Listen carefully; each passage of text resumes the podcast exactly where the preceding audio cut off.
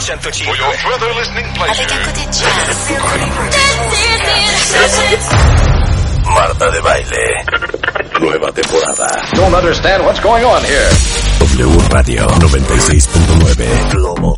Instagram. Twitter. Más invitados. Más alegrías. Los mejores especialistas. Marta de Baile W. Nueva temporada 2021. Estamos donde estés. Vamos a empezar con Alex Rovira. Él es escritor, es economista, es conferencista internacional, consultor y catedrático español. Ha vendido más de 10 millones de copias de sus diferentes libros. La Buena Suerte ha sido su obra de mayor impacto internacional. Ha sido editada en 52 idiomas.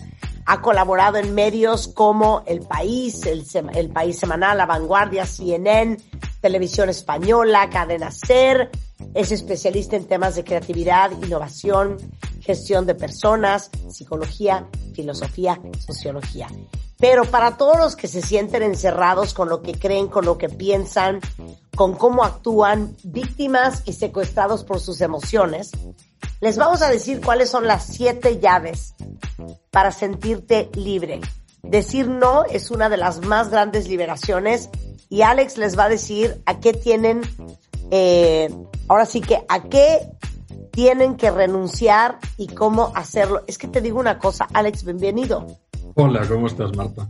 Qué difícil de entrada es decir no. Eh, oí el otro día la explicación más preciosa del estrés. Estrés es cuando tu boca dice sí y tu cerebro dice no. Y tu cerebro y tu cuerpo sobre todo. Tu cuerpo y tu cuerpo. Claro. No. Bienvenido, mi querido Alex. Muchas gracias, querida Marta. Un placer estar de nuevo aquí. Y así es, y así es. A ver, filosofemos. Filosofemos. Mira, hay una fórmula matemática que lo dice todo. Menos por menos es más. Cuando reduces lo que te reduce, creces. Cuando dices no a lo que te dice no, multiplicas tu, tu bienestar. Y si esa fórmula la integráramos en nuestra vida, y también más por más es más, cuando tú sumas lo que te hace bien, cuando tú estás con personas que te nutren, que te enriquecen, que te aportan, creces. Pero cuando reduces los que, los que te merman, los que te reducen, los que te afectan, creces. Por eso es tan importante el poder del no y la sabiduría del no, porque a veces un no, un- un no para el otro es un sí para ti. Claro, pero ¿por qué naturalmente el ser humano nos cuesta trabajo de entrada decir no? No todo el mundo, depende del perfil de personalidad, sobre todo las personalidades que son más complacientes y que quieren ser amadas, les cuesta, les cuesta decir que no, porque entienden que si niegan al otro, serán negados por el otro y entonces serán excluidos. Hay un mecanismo de apego inconsciente muy fuerte que lleva a la persona a actuar por el miedo a perder, pero la- lo curioso es que el miedo a perder siempre te hace perder. Pero ve qué chistoso, porque muchas veces el que te dice no cuando tú estás en sí, cae mal. ¿Sabes? Claro. O sea, qué mal estamos nosotros en, en- en todo este rollo. Si yo digo, sí te llevo, sí voy, eh, sí le entro, sí jalo, wow, eres, claro, la más jaladora, la más perteneciente, la más querida. Pero hay de ti que yo te diga un no un día, porque todo el mundo, ¿y ahora tú? ¿Por? ¿Sabes? O sea, es Claro, como... pero- Pero eso se arregla rápido, Rebeca. Uno tiene que aceptar en esta vida que no va a gustar a todo el mundo. Y una vez has aceptado eso, es muy liberador, porque entonces vives para ti, no para los demás. Tú tienes que vivir para aquellos que realmente amas y que realmente te aportan, por supuesto, por, por la gente a la que amas. Pero no tienes que tragarte todos los sapos que te ofrezca el entorno. Por lo tanto, acepta que habrá una cuota de gente que te va a detestar o que no le vas a gustar. Y a partir de eso aceptado, serás mucho más feliz. Claro, es que sabes qué, yo creo que también ahí nace este meollo. Como yo creo que el ser humano padece de una necesidad de sentirse aceptado y perteneciente, esa es también parte de la razón por la cual no podemos decir no. Nos cuesta, sí que podemos, nos cuesta, nos cuesta. Y, a- y al- y algunos menos que otros, las personas más metódicas, más mentales, no les cuesta. Son las emocionales las que están hipotecadas en su vida por el miedo a perder. Claro. Oye, entonces empecemos. ¿Cuál es la primera llave para la libertad vital? La del pensamiento. La llave del pensamiento se, se- se conquista, la que te permite salir de la jaula de, las, de los pensamientos dolorosos y de las falsas creencias es la llave del pensamiento. Y la llave del pensamiento es la que te permite conectar con la realidad. Es la llave que, que consigues cuando realmente eres capaz de aceptar lo que es, sin añadir ni quitar desde la fantasía ni desde la falsa creencia que te limita.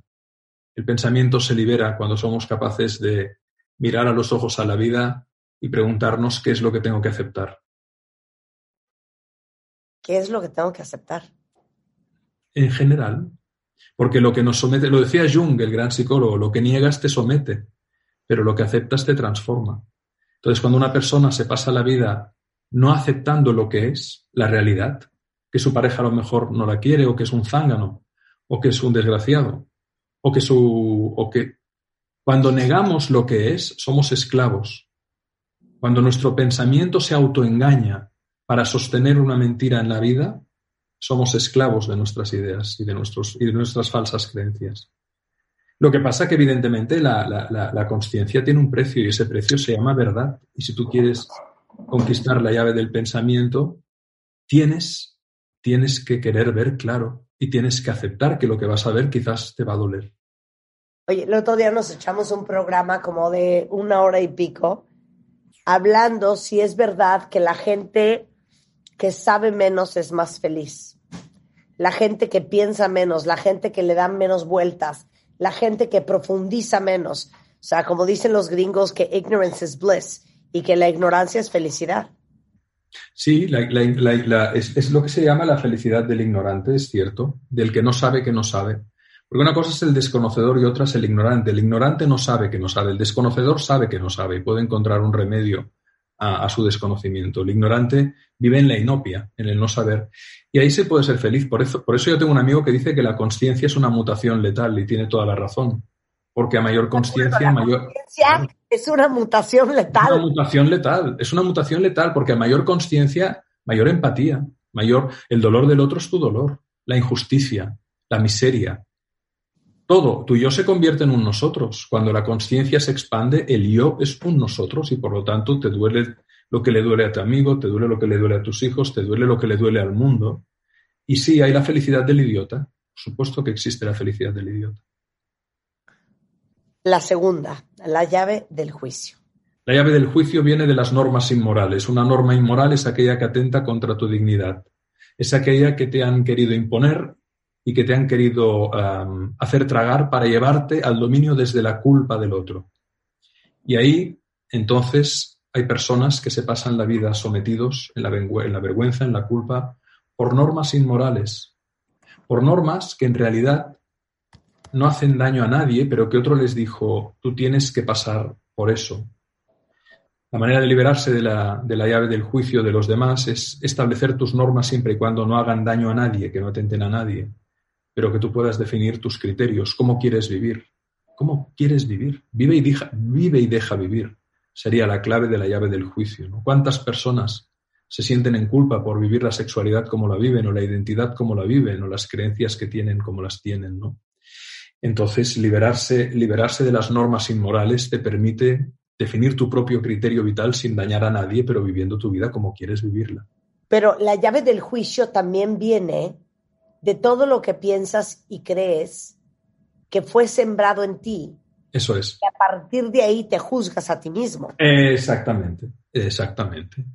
Es como tú te metes dentro, introyectas, podríamos decir, aquello que para ti ha sido un juicio, pero que en su día no cuestionaste. Por eso qué importante cuando somos adultos cuestionar todo lo que nos dieron para ver hasta qué punto nos hace bien o nos hace mal.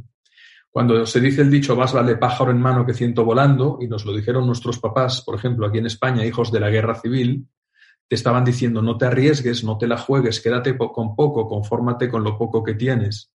Y en realidad, ese más vale pájaro en mano que ciento volando te está diciendo no luches por tus sueños, no te arriesgues. Cuando en la vida de hoy, si quieres conseguir algo, tienes que arriesgarte. Y lo de más vale pájaro en mano que ciento volando, muchas veces no tiene ningún sentido. Por lo tanto, es importante cuestionarlo todo y ver hasta qué punto aquello que te dijeron y que creíste que era cierto, hoy te hace bien o te hace mal. Claro. Por eso siempre les decimos en este programa que nosotros estamos aquí para ayudarnos todos a repensar lo que pensamos que pensamos. Eso es, exactamente, tal y como tú dices siempre, así es. Eso es una invitación a la llave del juicio, a liberar el propio criterio. Ahí viene una llave muy difícil y sabes muy sensible, que es la llave del logro. Así es. Y lo que nos tiene encadenados dentro de la jaula del no logro es, eh, son los miedos infundados. Son los miedos que están creados a partir de percepciones distorsionadas.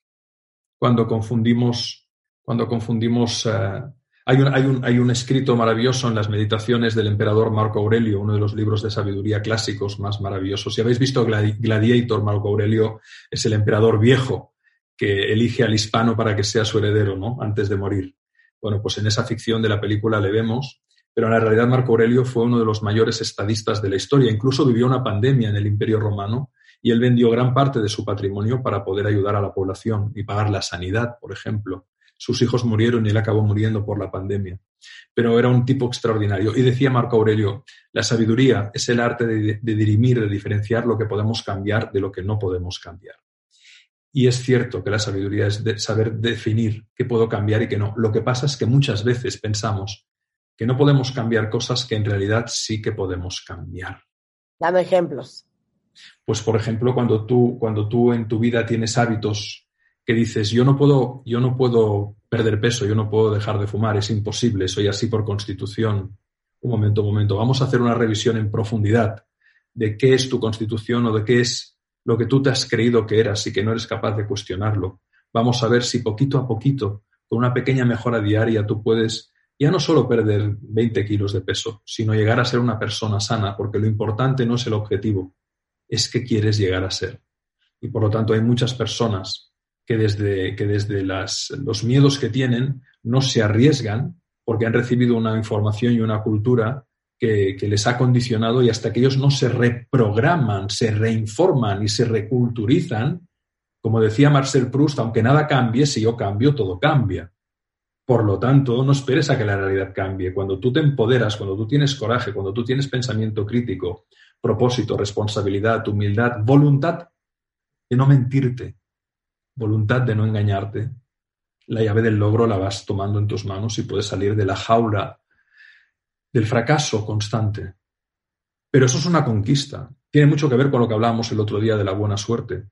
No es azar, no es azar, es la suma de tu preparación y de tus valores puestos en acción.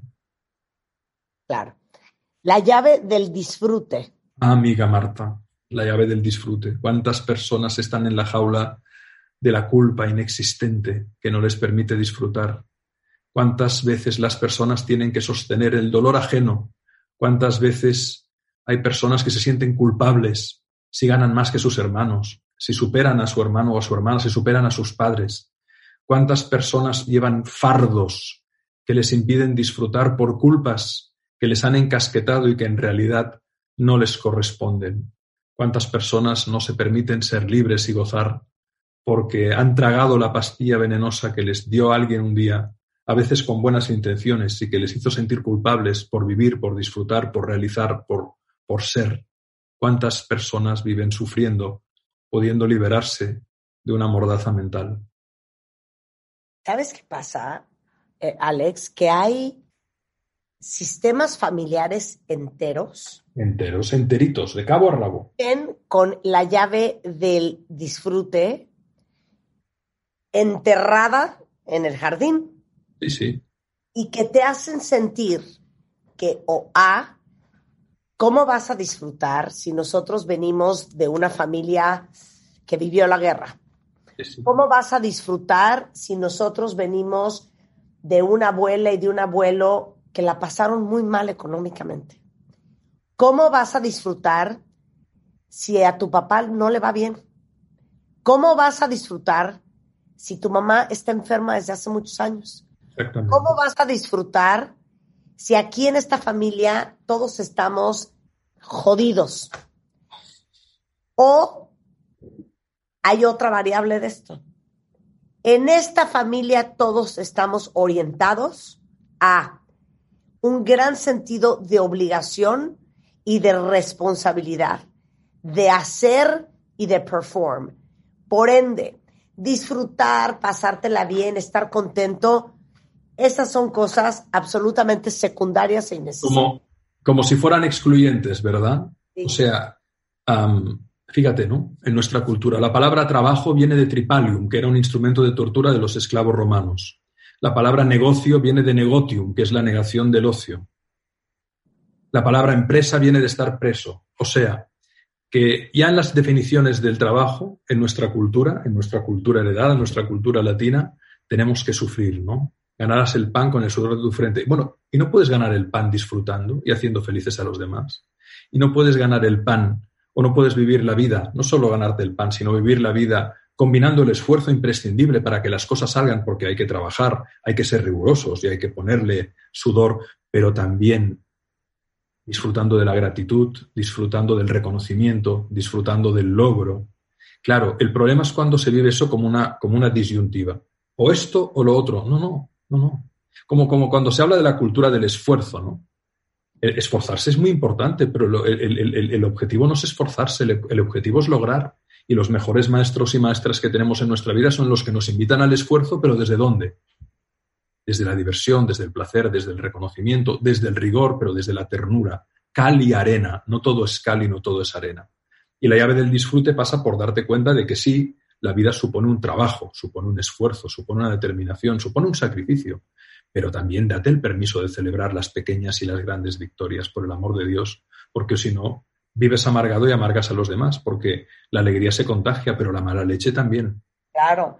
No, y aparte familias enteras que eh, en, ese, en, ese, en esa necesidad natural del ser humano de querer pertenecer, si sabes que si tú actúas diferente a el ambiente que permea tu familia, entonces eres la borreguita que está afuera de ese corral, puede ser excomulgada, puede ser vista como no parte de, de- de tu jauría, y, y entonces no te das cuenta y los momentos increíbles y disfrutables de tu vida los acabas saboteando, porque como decías tú, te sientes culpable.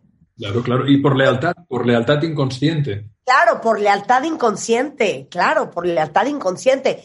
De hecho, muchas veces hemos hablado en el tema cuando hablamos de finanzas o de dinero, de cómo igualmente si te empieza a ir bien a ti y vienes de una historia familiar en donde a nadie le ha ido bien económicamente, es súper fácil que te empiecen a decir cosas como, ay, ya te sientes mucho, ¿no?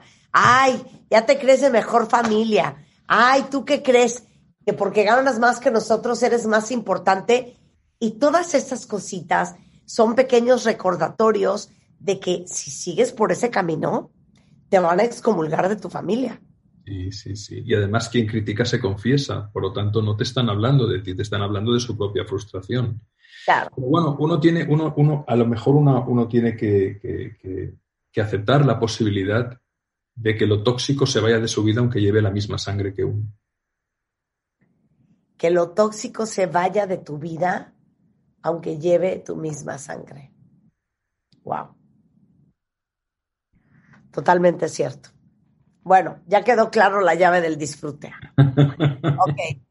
Vamos a la llave de la entrega. Pues la llave de la entrega son esas deudas que, que no hemos contraído y que nos encasquetan y que nos impiden la entrega libre. Por ejemplo, la película como agua para chocolate, ¿no? Esa chica que tiene que ser la cuidadora de la madre y que no podrá vivir su amor y que no podrá salir y que no podrá hacer la vida que quiere, ¿no? Son cargas que generan una ausencia de libertad y que provocan una indignación profunda en la persona que, que la recibe. La entrega o es libre o no es entrega, o es condicionamiento o es esclavitud. Entonces, para que tú puedas salir de la jaula de los condicionamientos, de las deudas no contraídas, tienes de nuevo que tener el coraje de darte cuenta hasta qué punto esa deuda te corresponde a ti o no. Es decir, que sean el conjunto de los hermanos que cuiden a mamá, no una muchacha a la que hacen esclava para cuidarla, por poner un ejemplo. Esa es la cuestión, esa es la cuestión. Pero a ver, dame más ejemplos, dame más ejemplos. Bueno, cuando, cuando, cuando en, cualquier, en cualquier sistema familiar, por poner un ejemplo, se coge a alguien como chivo expiatorio para que cargue, para recuperar, por ejemplo, el honor familiar, para hacerse cargo de una de las personas de la, de la familia, para pagar las deudas, para ayudar a todos los demás que se están tomando la cervecita mirando el partido de fútbol y es el hermano solidario el que va repartiendo dinero porque se gana bien la vida, porque ha tenido suerte. Esto no es una entrega libre, esto es un condicionamiento esclavista y de nuevo la persona tiene que saber ver claro y saber elegir, salvo que diga, bueno, yo voy a morir por complacer al sistema, aunque este sistema me esté matando, porque realmente hay amores que matan, literalmente. Y yo creo que en una familia siempre hay alguien que entregó Siempre. llave, Sí, sí, sí, sí. que dio la llave de la entrega. Sí, sí. Y entonces uno acaba siendo la nana, cuidadora, proveedora, eh, albacea oficial de los papás. Sí, sí, sí, sí, palanganera, enfermera, cuidadora, todo, todo, todo, Claro, todo. acaba siendo la apoyadora número uno de tus hermanos. Sí, sí, sí. Acaba siendo la paciente, la que ayuda a todos. La comprensiva, la tolerante, la que todo traga, la que, la, la, la financiadora, la aportadora o el aportador. Efectivamente. En cada sistema familiar hay una válvula de escape. Pero la es persona- una cosa, Alex, liberarse de eso está cañón. Por supuesto, no es fácil, pero, pero lo interesante es que cuando una persona consigue liberarse de eso, permite a los que vienen luego en esa familia o en ese sistema vivir en la liberación y dejar de ser esclavos. A la que una persona es capaz de hacer el movimiento desde el coraje y la conciencia, todo el sistema cambia. Y entonces se hace un bien a todos, se hace un bien a todos, incluso a las generaciones ulteriores que van a ir viniendo. Oye, una vez oí una cosa, cuenta bien, es que no sé por qué me quedé traumada. No sé si tú lo has oído, Alex. A ver. Y no sé quién me lo habrá dicho. Eh, habremos estado hablando de sistemas familiares o algo así, pero alguien dijo, cuando alguien es excluido de una familia, Bert Hellinger dijo eso. Es el, es el tío. alguien más toma su lugar, ¿no? Por supuesto, sí. Claro, por, solidar- No, me traumé horrible. Explícales a la gente lo que significa. por solidaridad transgeneracional, es decir, cuando hay un excluido en la familia, un hijo, un hijo secreto o alguien, o una persona con una discapacidad que se le ocultó, antaño las familias los dejaban, no los sacaban de casa. Cuando, cuando ha habido un excluido, eh, en generaciones ulteriores, nietos, bisnietos, tataranietos, alguno de los chicos o chicas jugará inconscientemente el papel de ese que fue excluido para recuperar la dignidad de esa persona en la, en la unidad, en la constelación familiar, aunque hayan pasado generaciones y años.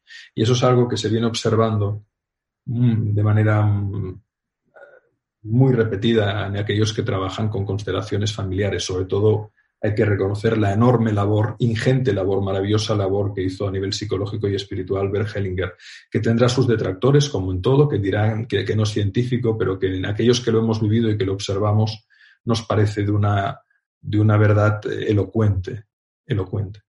O sea, si no se habla del tío que se suicidó y que es un tabú en la familia, Todo secreto tiende a manifestarse más adelante. alguien va a ocupar ese lugar. Como, es como la, la pelota de aire debajo del agua, saldrá.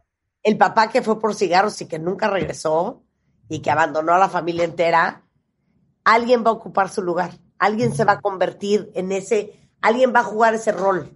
¿no? Porque la conciencia busca revelarse a sí misma.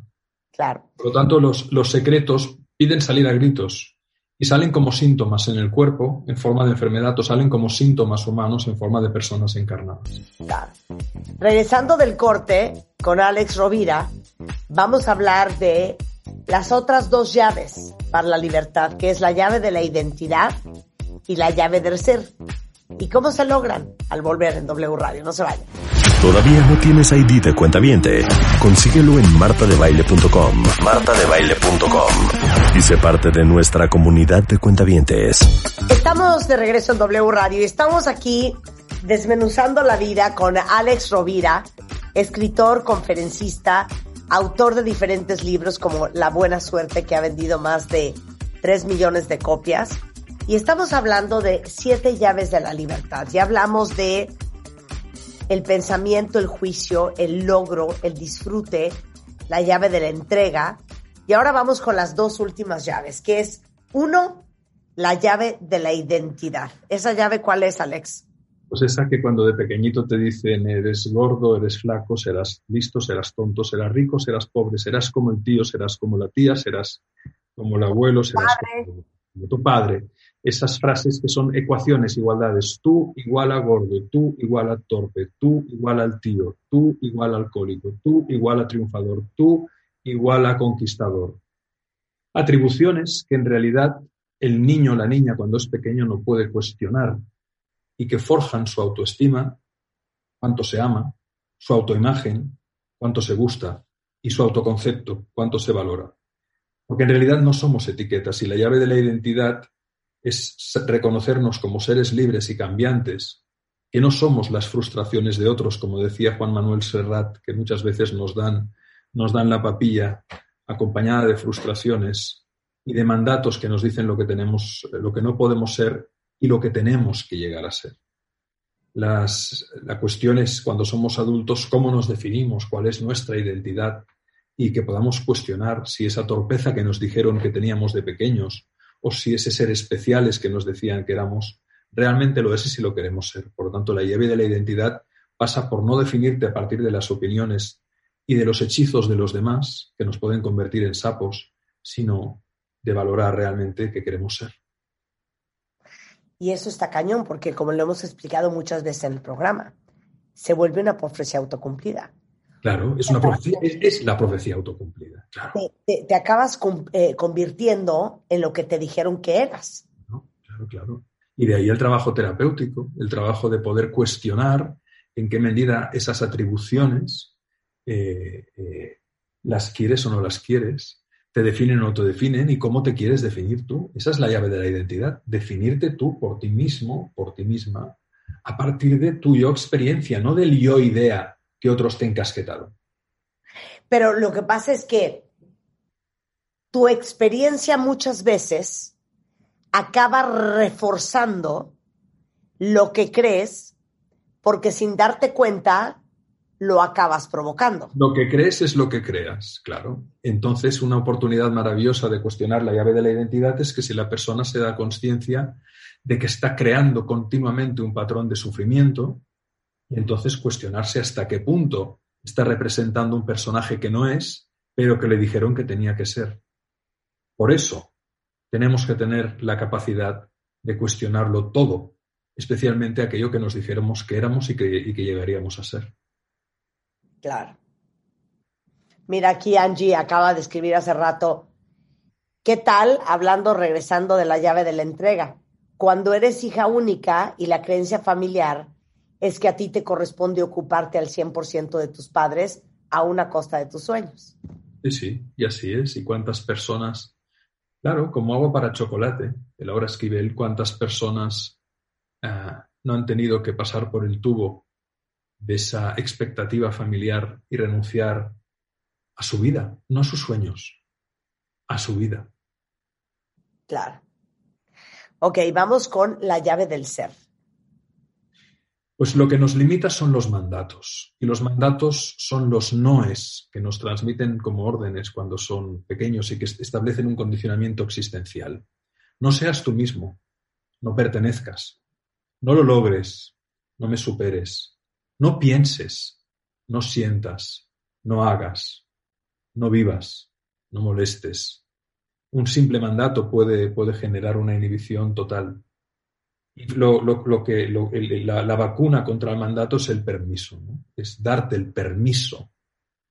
No seas, me doy el permiso de ser. No, no lo intentes, me doy el permiso de intentar. No lo logres, me doy el permiso de lograr. Lo curioso es que los mandatos no se transmiten tanto de palabras, sino cuando la niña y el niño es pequeño, observa a la familia, observa a papá y mamá qué hacen. Y a lo mejor los ve tristes siempre y le están transmitiendo el mandato, no seas alegre. O a lo mejor le obligan a tomar responsabilidades muy tempranas, con seis o siete años, cuando ese niño o esa niña todavía no ha completado su desarrollo y le están diciendo no seas niño. No lo estoy juzgando, estoy diciendo que los mandatos se transmiten también de manera inconsciente y a veces sin necesidad de verbalizarlos. Y por lo tanto, en la medida en que una persona, un mandato es una limitación, es un no, no seas, no hagas, no pienses, no pertenezcas, no me superes, no lo logres, no digas, no, no realices. Y cuando la persona se da cuenta de que va viviendo acotada en su existencia, puede, puede observar cuáles son esos mandatos que subyacen y darse el permiso para ensayar una manera diferente de ser. Por eso es la última de las llaves, porque incluye a todas las demás. En realidad, la libertad consiste en dejar de ser el resultado del deseo de los demás y construirte a partir de tu propio deseo, respetando el deseo de los demás. Claro. Ahora, ¿cómo se logra todo esto? Pues trabajándose el alma, igual que a, igual que a escribir se aprende, igual que geografía se aprende, matemáticas se aprende.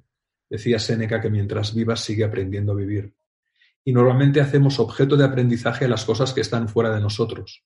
Aprendemos lo que leemos en un libro, aprendemos lo que vemos en un vídeo, aprendemos lo que, está en la tablet. Pero pocas veces nos miramos a nosotros mismos para aprender de nuestro propio ser, de nuestra propia alma. Y por lo tanto hace falta inteligencia psicoafectiva, hace falta lo que tú también, tan, tan bien y tan bien a menudo reflexionas, que invita a la persona a hacer de buzo de sí mismo, a hacer de minero o de minera de sí misma, para poder cuestionar y liberar todas esas llaves que están cerradas y que nos tienen en jaulas, que a veces incluso te diré que están abiertas, pero que la puerta está cerrada, pero no nos atrevemos ni a golpear la puerta, porque tenemos miedo a la libertad.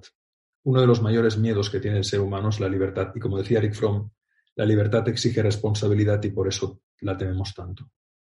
Claro, la, libertad te exige responsabilidad. Y eh, pones aquí, ¿por qué sostener una vida llena de venenos que matan en todos los ámbitos? Claro, claro, y por eso, por eso es tan importante darse cuenta de que estamos rodeados de venenos invisibles que hemos asimilado en nuestro ser. Que cuando los liberamos entonces nos damos cuenta de lo que es verdaderamente vivir. Pero para eso hace falta coraje, para eso hace falta determinación, para eso hace falta tener prioridades claras y decir, pues en lugar de gastarme el dinero en estas cosas, me lo gasto en mi, formación, en mi terapia, en mi crecimiento personal. Eh, o, en lugar de gastar el tiempo en los videojuegos o en contenidos que nos entretienen y que nos sacan de nosotros, formarnos, ver buenos contenidos, leer buenos libros, buscar buenas personas, buenos programas de radio que nos inviten a, si queremos vivir una vida más sentido, con más plenitud, con más prosperidad, con más realización, con más gratitud, con más humildad, pero también con más amor, con más intimidad, a mirarle a la vida a la cara, ¿verdad? Claro. Eh, si queremos que esto valga la pena, literalmente que valga la pena, tendremos que jugárnosla. ¿no? Oye, que valga la pena. Vale la pena. La gente no piensa en la expresión. Vale. O sea, me acabo de choquear. Que vale la pena. Claro, cuando decimos vale la pena es que eso tiene una pena por la que tendrás que pagar para obtener un valor. Y la realización personal vale la pena, literalmente, porque es por la herida por donde va a entrar la luz, como decía el poeta Rumi. Oye, ¿cuál libro tuyo nos recomiendas leer? La buena suerte, Las siete llaves o Cuentos para quererte mejor, porque es un libro que está teniendo un enorme éxito aquí en España y lo están utilizando mamás y papás para leer con sus hijos y juntos crecen. Cuentos para quererte mejor, la buena suerte o las siete llaves. Muchas ah. gracias. Sensacional. AlexRovira.com es Alex Rovira Selma con C de casa en Twitter. Igualmente, Alex Rovira Selma en Instagram. Alex, como siempre, un placer hablar contigo. Buena forma de iniciar el lunes. Querida Marta, nos vemos. Te mando un besote. Gracias, Alex. Besotes. Chao, chao, chao. Oigan, bueno, eh, estamos de acuerdo que en estos últimos tiempos, con cambios de temperatura, unos calorones, luego el aire acondicionado, creo que es muy fácil que te acabes enfermando. Y ahora estamos más conscientes que nunca de cuidarnos la salud. Y justo por esto hemos hablado mucho últimamente de una nueva innovación de la familia Vic que es un microgel súper fácil y práctico de usar, que atrapa y desactiva el virus de la gripa. Se llama Vic Primera Defensa. se puede usar desde los primeros síntomas de la gripa o cuando sientan que estuvieron en contacto con el virus de la gripa. Se llama Vic Primera Defensa, atrapa, inactiva y elimina el virus de la gripa. Lo encuentran en cualquier farmacia. Clave de autorización 21330020 1B 1388. Consulten a su médico, lean las instrucciones de uso. Síguenos en Instagram, Marta de Baile. No te pierdas lo mejor de Marta de Baile, dentro y fuera de la cabina. Estamos donde estés.